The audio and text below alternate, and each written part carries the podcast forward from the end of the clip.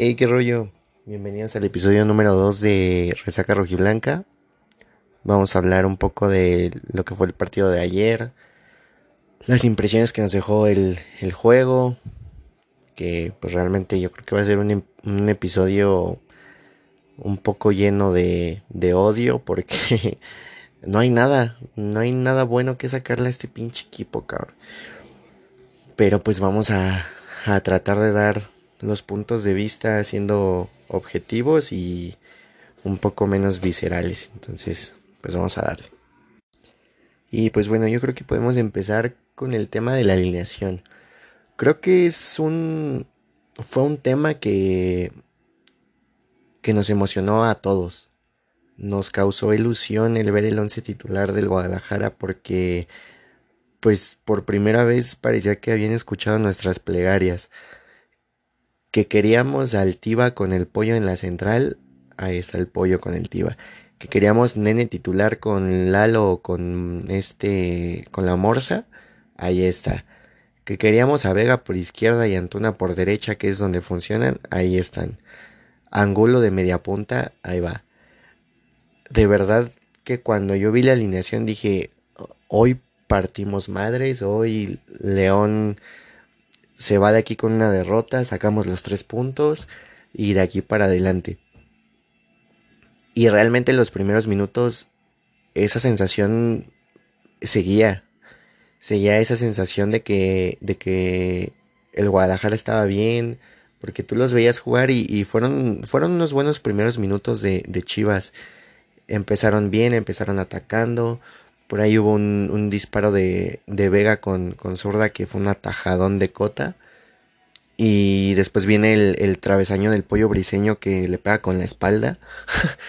y ya después el remate de, defectuoso de, del Tiva que la saca Cota, pero, pero ahí estuvimos, estuvimos llegando, bueno, estuvieron llegando, eh, estuvieron proponiendo, generando pero en el momento en el que cae el, gol de León, desde el primero, todo se vino abajo.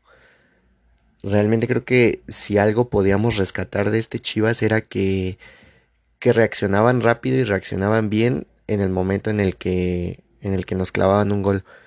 Y eso fue tema de crítica mucho tiempo porque todos decíamos, ¿por qué esperarte a que te metan gol para que juegues bien, para que juegues de esta manera? Y ahora fue al revés jugamos bien hasta el momento en el que nos metieron un gol. Y fue, fue, creo que es de los partidos más difíciles de ver. Porque el, el gol cayó de cierta manera un poco temprano en el partido. Y nos tuvimos que tragar a un Chivas displiciente, un Chivas huevón y un Chivas valemadres casi todo el partido. Cuando terminó el primer tiempo yo dije, ¿sabes qué? Ahorita igual y se les mete un, un regaño por ahí. No esperaba un gran regaño porque creo que Bucetich es una persona muy pasiva en ese aspecto. Pero dije, bueno, les va a meter, los va a picar y, y pues va a hacer que, le metan huevos en el segundo tiempo. Y estaba tranquilo hasta cierto punto pero más de lo mismo en el segundo tiempo. Más de lo mismo, jugadores que trotaban, que caminaban, parecía que iban ganando. La, la Morsa Flores desde el primer tiempo, no sé qué le pasó, pero no podía dar un pase bueno el cabrón. Tenía pases fáciles ahí, compañeros de 3 metros, y a huevo quería saltar la línea, y pelotazos, y pelotazos no, no tenían una idea de juego clara y, y se notó, se notó el medio campo partido porque Beltrán agarraba el balón. Si bien no es el mismo Beltrán que, que nosotros vimos cuando estaba Luis Fernando Tena, creo que no lo hizo mal, pero no fue el mismo nene. Aún así, eh, creo que le dio buena distribución al medio campo, creo que surtió buenos balones tuvo buena, buena efectividad. Pero dices, güey, las veces que el balón se, tocaba para atrás o que eran pases laterales era porque pues veías a los jugadores de medio campo para arriba y estaban parados. Se quedaban con su marca, nadie buscaba el espacio, nadie se botaba. Estaban parados, parecía que se escondían de, del balón. Eh, creo que ya cuando fue el declive inevitable fue cuando Bucetich hizo los, los, cambios, que sacó a, Vega, que sacó a, al Chapo y güey, metes al chino Huerta de lateral. Neta, no te mamaste, Bucetich. Fue. Acabas de ver que, que el chino la rompió en el Mazatlán en, de media punta o de centro delantero o por las bandas. Y llega y lo quieres meter de defensa, cabrón. La, la lateral derecha de Chivas fue una, una pinche avenida. Pasaban, pasaban muy fácil le ganaban la espalda, la espalda al chino, no tenía buen control de balón, que, que yo vi mucha gente que sí defendió al chino por, por, ese, por ese tema y, creo que es un punto muy, muy válido. Pero de eso, a que no puedas ni recepcionar bien un balón, eso ya es mucho, güey. Porque también yo veía que, les daban pases y, y, les rebotaban, no, o se les iban, no hacían buena recepción no concretaban más de tres pases seguidos. este Chivas, para pronto, este Chivas no juega nada. No juega nada, no tiene ni idea de juego, no tiene un once titular definido, no hay un once titular sólido. ¿Tú también qué confianza le vas a dar a los jugadores si ellos deben saber o tienen esa incertidumbre de decir, hoy empecé como titular, pero el fin de semana pues ya no. El fin de semana voy a la banca. O el, siguiente fin de semana voy a, a la tribuna, güey. Porque fue lo que pasó con Lalo Torres. Lalo Torres venía siendo titularazo con Bucetich y de un, de un, en un lapso de tres días pasó de ser titular a, a ni siquiera estar convocado. No sé si sea un tema de lesión, un tema personal, pero si es tema meramente deportivo, ¿qué control tienes tú sobre tu plantilla cuando no, no tienes un, un, once fijo? Cuando estás rotando a todo, a todo el plantel semana con semana. No le veo sentido. Y creo que ya es momento de, de que Bucetich tenga autocrítica. Porque ayer que lo estaba escuchando en conferencia de prensa, de cierta manera le aventó la piedra a los jugadores. Diciendo que él ponía las ideas, plasmaba sus ideas, pero que pues simplemente los jugadores no responden. Pero es como, güey, entiendo que los jugadores son los que los que actúan, los que están adentro del campo. Pero también si la están cagando, si no están haciendo nada y tú lo único que haces es quedarte de brazos cruzados, no tirar un grito, no tirar un regaño, no dar instrucciones específicas cuando ya están adentro del campo, pues tampoco esperes mucho, güey la verdad.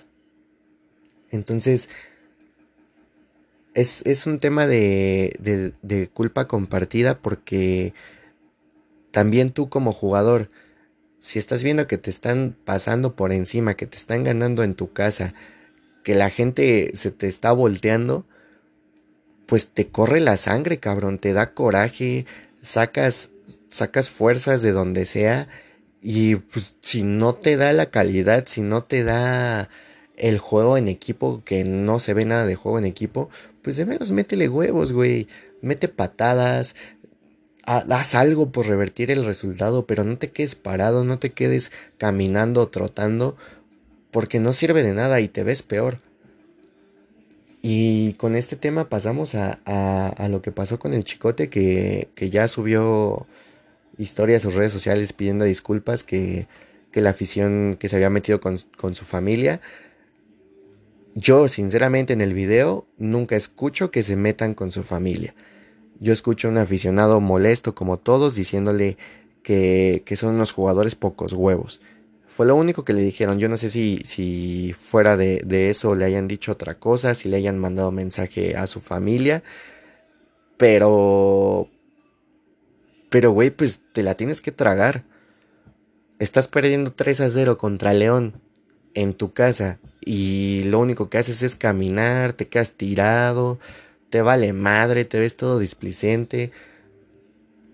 se le haces de pedo a la afición, llegas a tu casa y lo primero que haces es subir historias con tu morra y con tu hija. O sea, cabrón, ten tantita vergüenza. Yo sé que es su vida privada y ellos pueden hacer lo que quieran. Pero que no muestren tanto ese valemadrismo que tienen con la afición porque es frustrante. No, no, no sé si no les pasa por la cabeza, si no les gira la pinche ardilla pero, güey, todos los sacrificios que hacemos nosotros como aficionados para poder acompañarlos, para verlos, para estar con ellos, y que a final de cuentas les valga madre y, sea como, eh. he visto varios, varios videos donde, donde van a pedirles autógrafos y, y salen sobradísimos. Salen con, con un ego que, que es impresionante y dices, ay, cabrón, pues, pues, ¿qué has hecho, güey? ¿Qué has hecho en el equipo como para que tengas esa actitud de diva, esa actitud de, de no me toquen? Mm, no, perdónenme, pero el, plantel actual no ha hecho nada.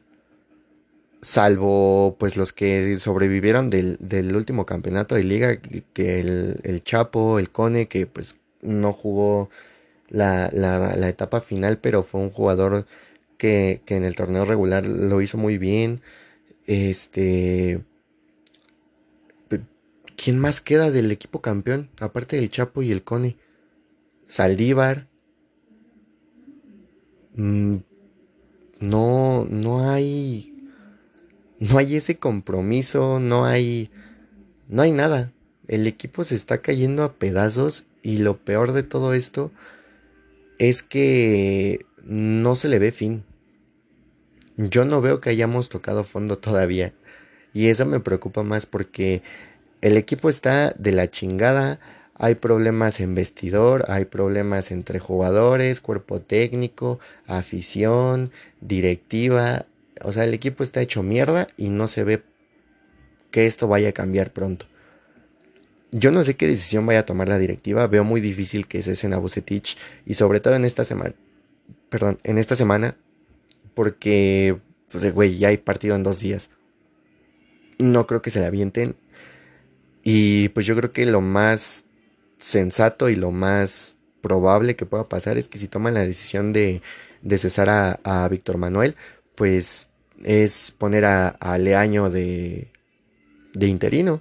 O dejarlo como técnico, no sé. Que si bien es una apuesta arriesgada, no suena tan descabellado, puesto que Chivas ha ganado todos los partidos y se ha visto bien cuando los dirige Michele Año. Y un solo partido o dos. Entonces, pues habrá que ver qué pasa. Habrá que ver qué, qué decisión toma Bucetich respecto al once titular. Porque yo sí creo que hay varios jugadores que no merecen estar en el once. Que ya no dan. Y creo que hizo bien empezando por Brizuela porque si bien es un jugador que por ganas nunca te queda de ver, la, no está en su mejor nivel. Y creo que funciona mejor como revulsivo que como, que como titular. Entonces, eh, habrá que, que, esperar a ver cómo salen el, el sábado contra Monterrey. Y, y, si el resultado no se da, yo sí pienso que ya se tienen que tomar se tienen que tomar cartas porque no estás, está, si bien ya está avanzado el, partido, el torneo, no te esperes, güey, estás a tiempo. No puede ser que vamos para la jornada 6 y llevamos 5 puntos, 5 pinches puntos. 5 puntos en 6 jornadas. No. Es. No, no, no, no. No podemos permitir que ni jugadores ni, ni cuerpo técnico sigan arrastrando el, prestigio de este club. Y, de verdad que, que, ojalá que Chicote, lejos de, de, andar publicando historias y de andar poniéndose al pedo a la afición, pues demuestre esos huevos que tuvo, eh, pero en la cancha. Así como tuvo los huevos para ponérsele al pedo a, a, los aficionados después de que no hiciste ni madres, también ten los huevos para, para, para revertir las cosas en la cancha porque no se les ve nada, no se les ve absolutamente nada. Pero, pero pues bueno, ya nos estaremos escuchando el, día de mañana en, la previa del partido contra Monterrey. Y pues a ver cómo nos va, güey. Yo pronosticaría un buen resultado dado que desde que se inauguró el BBVA Chivas ha sacado muy buenos resultados allá. Pero lo mismo dije contra León y ve. Entonces pues ya mejor pues esperar a ver qué pasa porque no, no sabemos qué Chivas vamos a ver. Mm, pues bueno, pues cuídense mucho y nos andamos escuchando mañana. Buena tarde.